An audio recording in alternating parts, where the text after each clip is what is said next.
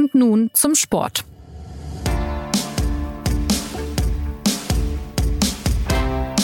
Wer sich zuletzt an Spieltagen im Münchner Stadtteil Giesing aufhielt, konnte sie spüren. Die sanfte, manchmal auch nicht so sanfte Euphorie um den TSV 1860 München. Durch Giesing wehen sommerliche Sehnsüchte, dass es endlich wieder mal nach oben geht mit diesem gebeutelten Club.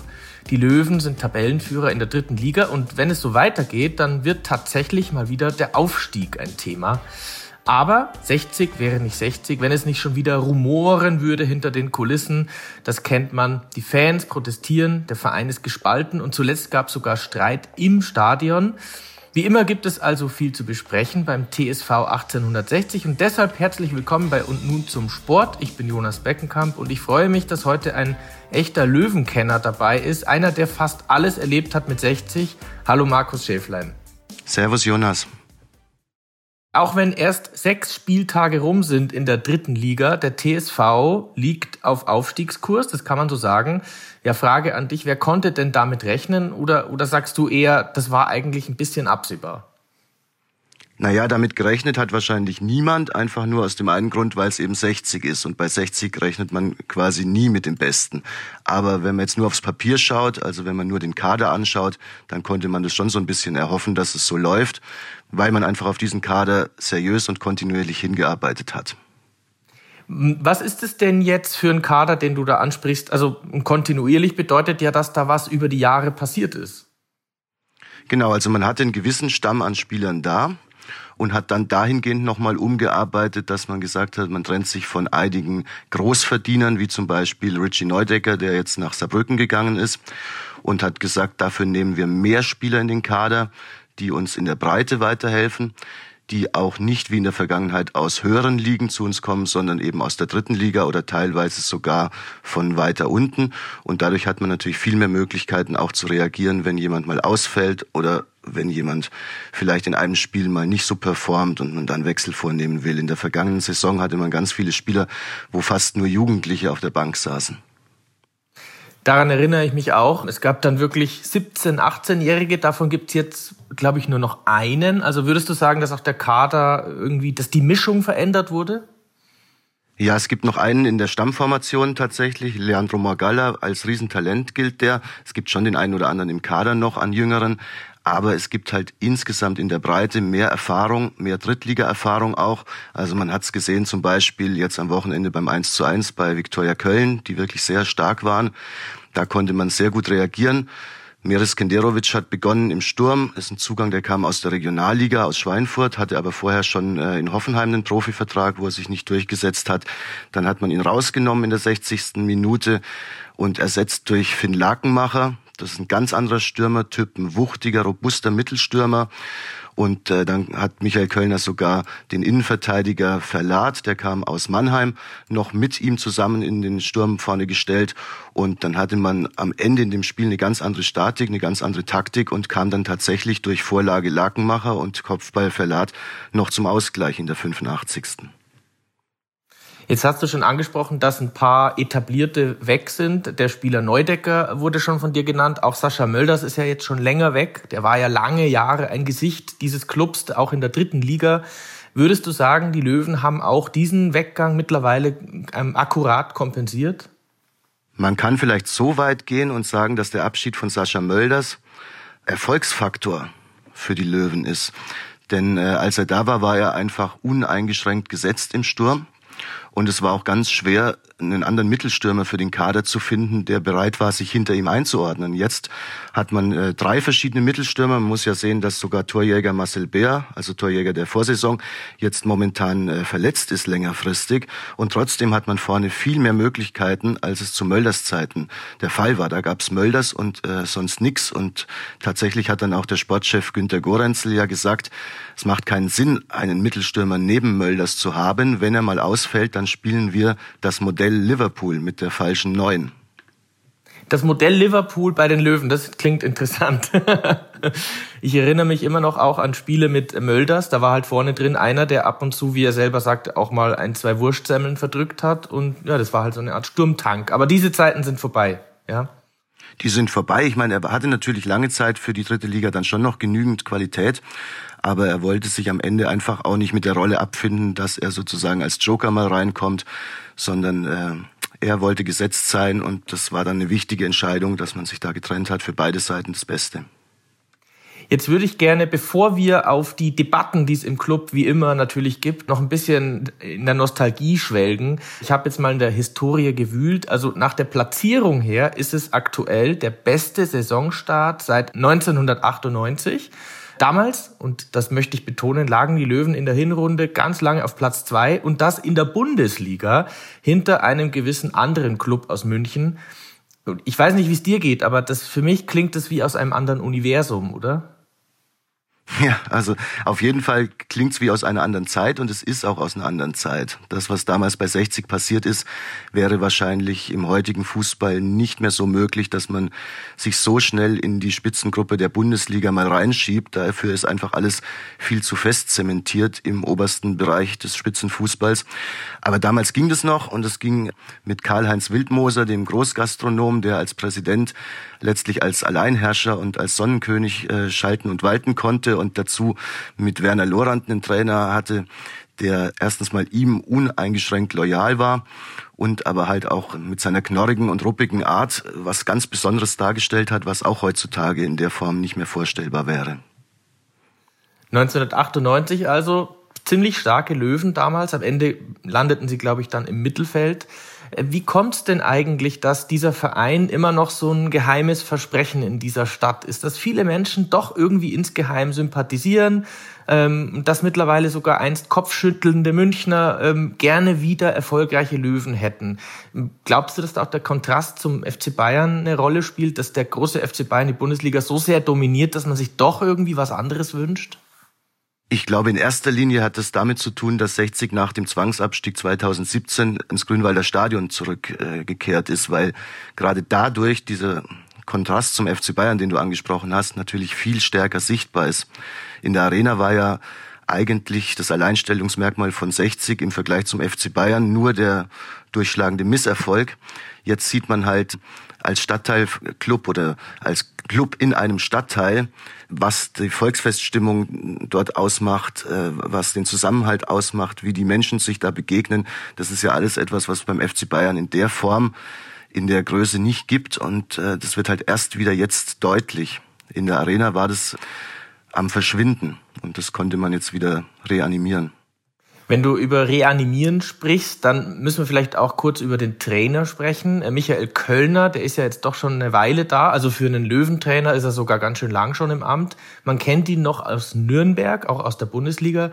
Ähm, welche Rolle spielt er für diesen sportlichen Erfolg? Er spielt eine riesige Rolle. Also er wollte früher Pfarrer werden, hat er ja oft schon erzählt.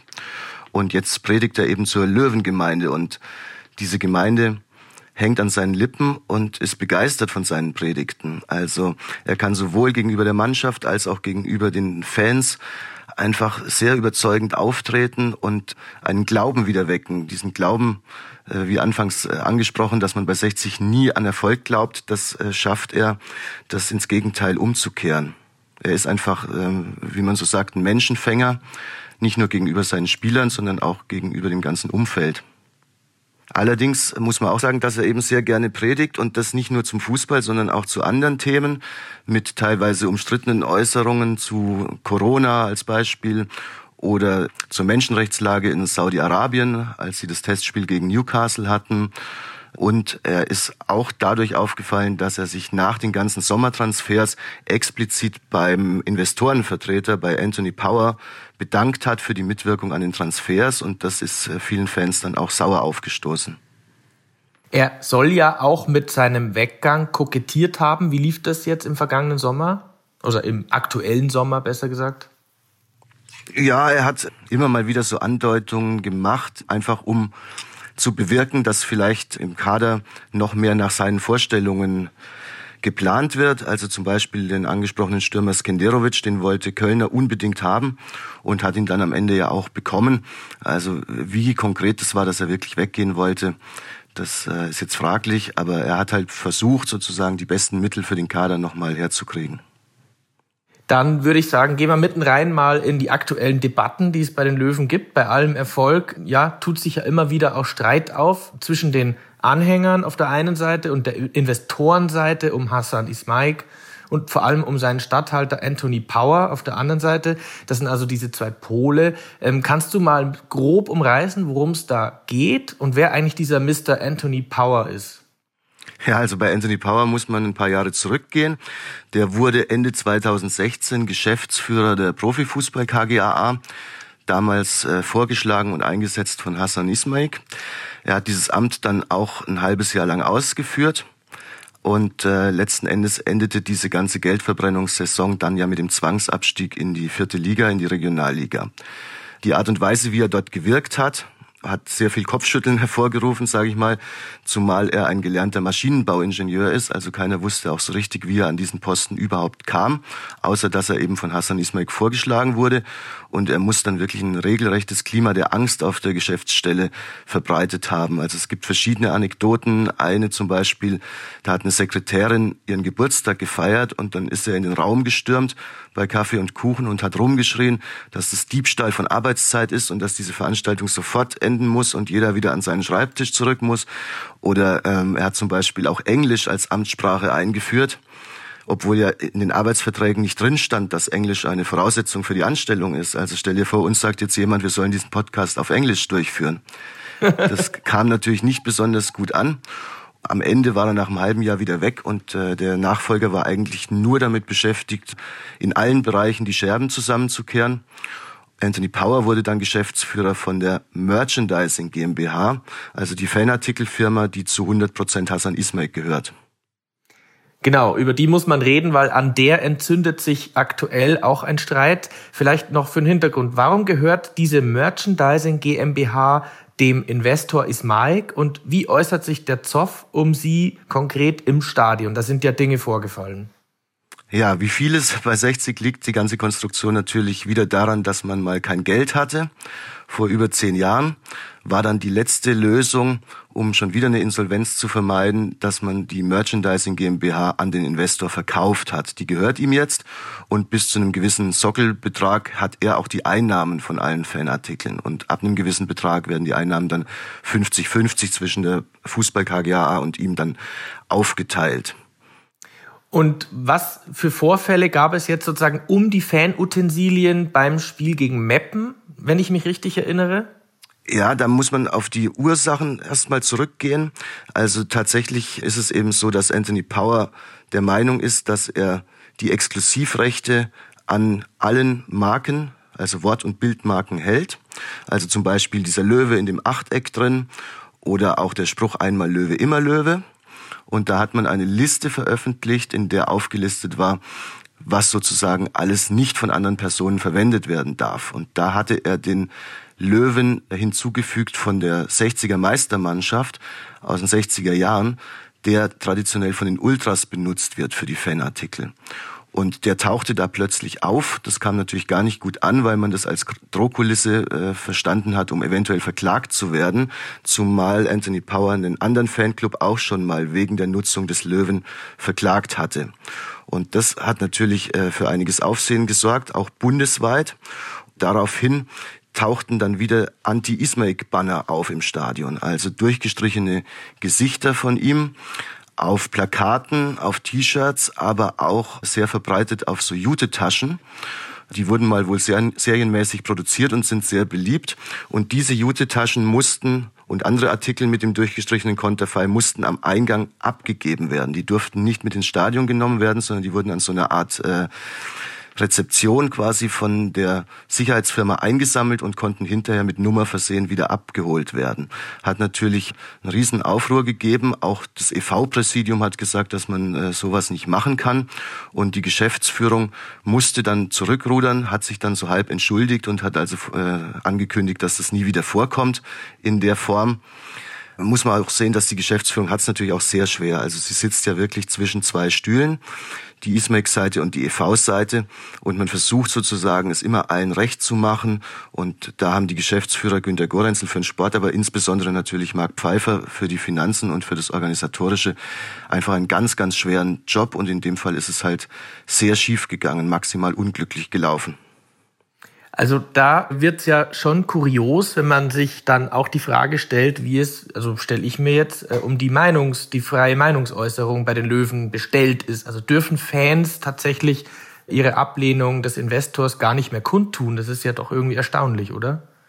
Ganz genau das ist der Knackpunkt und das ist auch der Punkt, äh, wo das Präsidium vom EV gesagt hat, wir melden uns da jetzt mal zu Wort. Sie haben auch betont, Sie möchten diese Fahne eigentlich nicht sehen. Ja, aber Sie haben gesagt, wir wollen einfach mit Überzeugungsarbeit dafür sorgen, äh, dass sie vielleicht nicht mehr gezeigt wird oder dass mehr Fans sozusagen sich anders verhalten. Aber wir wollen keine Verbote, weil die ja auch nicht funktionieren können. Also was man ja auf jeden Fall mit ins Stadion nehmen kann, ist seine Stimme die kann einem am Eingang ja niemand wegnehmen. Und spätestens in dem Moment lassen sich Proteste ja gar nicht vermeiden. Ist das Ganze denn jetzt ein Wiederaufflammen des Konflikts zwischen Fans und Investorenseite? Weil ich hatte zuletzt den Eindruck, dass es ein bisschen ruhiger geworden ist, dass man sich möglicherweise auch ein bisschen arrangiert hätte. Oder täuscht der Eindruck? Na, es war eine Zeit lang ruhiger. Es gab noch mal zwischen EV und Investorenseite Ärger rund um den Rücktritt von Daniel Birovka nach dem Drittliga-Aufstieg aus der Regionalliga. Aber ansonsten danach war es relativ ruhig, längere Zeit, bis jetzt eben äh, dieser ganze Markenrechtsstreit wieder aufgeflammt ist. Bedingt ursprünglich dadurch, dass der EV ja auch eigene T-Shirts herstellt. Die hatten ein T-Shirt mit dem Aufdruck Wir sind der Verein und dem Löwen. Das dürfen sie ja, weil das ja gemeinnützig ist. Das ist ja nicht kommerziell bedingt. Und ähm, das wurde dann von Anthony Power und der Merchandising GmbH einfach kopiert und fünf Euro billiger angeboten. Das war dann sozusagen der Ursprung, wo alles wieder losging. Wie ist denn eigentlich generell ähm, die Dynamik in der Beziehung? Also ich, ich frage mich speziell, wie lange macht denn Hassan Is Ismaik das noch? Er hat ja mit seinem Investment da bisher kein Geld verdient. Man fragt sich eigentlich so ein bisschen, hat er nicht irgendwann genug und schmeißt hin? Ja, kein Geld verdient ist gut. Im Gegenteil, er hat einfach wahnsinnig viel Geld versenkt. Also da redet man von über 70 Millionen Euro. Die andere Frage, wie lange macht er noch, ist ganz schwer zu beantworten. Das kann auch intern eigentlich keiner beantworten. Es gab mal die Idee, einen zusätzlichen Gesellschafter mit ins Boot zu holen. Da ist dann auch nichts draus geworden oder ging nicht voran. Und momentan ist es einfach so, dass Hassan Ismail selbst überhaupt nicht in Erscheinung tritt, auch sein Bruder Yahya Ismail kaum noch äh, in Erscheinung tritt und eigentlich alles von seinem Statthalter Anthony Power abgewickelt wird. Deswegen kann man ganz schwer sagen, was er möchte, was er für Perspektiven sieht. Er ist einfach nicht da. er hat ja schon mal, äh, das ist auch schon länger her, davon geträumt, ein Stadion, ein, einen, für die Löwen, ein Löwenkäfig irgendwie da zu, zu installieren vor den Toren der Stadt. Den gibt's jetzt aber erstmal nicht. Also trotzdem ist aber das Stadion traditionell ein Thema. Die, die Fans lieben und verehren ja das Grünwalder mit seinem maroden Charme, das hast du eingangs ja auch schon erwähnt. Jetzt soll es einen Umbau geben in eine sogenannte Löwenheimat. Das klingt erstmal verheißungsvoll, aber auch da gibt es Streitfragen. Ja, es gibt auch schon Streit äh, über die Gegenwart, weil aus Sicht von 60 hat das Stadion natürlich auch eine ganze Reihe von Nachteilen, eine sogenannte Marktunüblichkeit und das hat der Geschäftsführer Pfeiffer mal ausgerechnet und kommt da auf 1,7 Millionen Euro, die 60 gegenüber den Konkurrenten aus seiner Sicht benachteiligt ist. Zum Beispiel geht es da um das Kombi-Ticket vom MVV, also vom öffentlichen Nahverkehr. Das wird sehr hoch angesetzt, weil das Stadion einfach mitten in der Stadt ist. Also das wird bei Veranstaltungen beispielsweise im Olympiastadion oder in der Allianz Arena ganz anders berechnet, deutlich günstiger, weil man einfach davon ausgeht, dass dort viel mehr Menschen mit dem Auto anreisen. Ja, dass aber natürlich nach Giesing viele Leute auch einfach zu Fuß oder mit dem Fahrrad kommen. Das wird dann aus Sicht des Vereins weniger berücksichtigt. Also hier fühlt man sich sehr benachteiligt. Dann hat man natürlich das große Thema, das Verhältnis Sitz zu Stehplätzen. Den Sitzplatz kann ich natürlich wesentlich teurer verkaufen. Im Grünwalder ist aber der Anteil von Stehplätzen sehr, sehr hoch im Vergleich zu anderen Stadien. Und man hat natürlich die ganz berühmte Anzeigetafel, die kennt ja wahrscheinlich jeder. Die ist natürlich äh, sehr historisch und sehr altehrwürdig, aber sie ermöglicht natürlich im Vergleich zu einem LED-Display keinerlei Werbung oder ähnliches, was man dann vermarkten könnte. Also es sind ganz, ganz viele bauliche Geschichten in dem Stadion, wo der Verein sagt, wir würden gerne schon in der Gegenwart also wesentlich weniger Miete bezahlen, als das jetzt aktuell der Fall ist. Und gerade ist das Bewertungsamt der Stadt München dabei, das zu prüfen. Also man ist dem Thema durchaus offen gegenüber und rechnet jetzt mal durch. Das soll dann irgendwann im späten Herbst fertig sein, welche von diesen Mängeln, die da aufgeführt werden, berechtigt sind.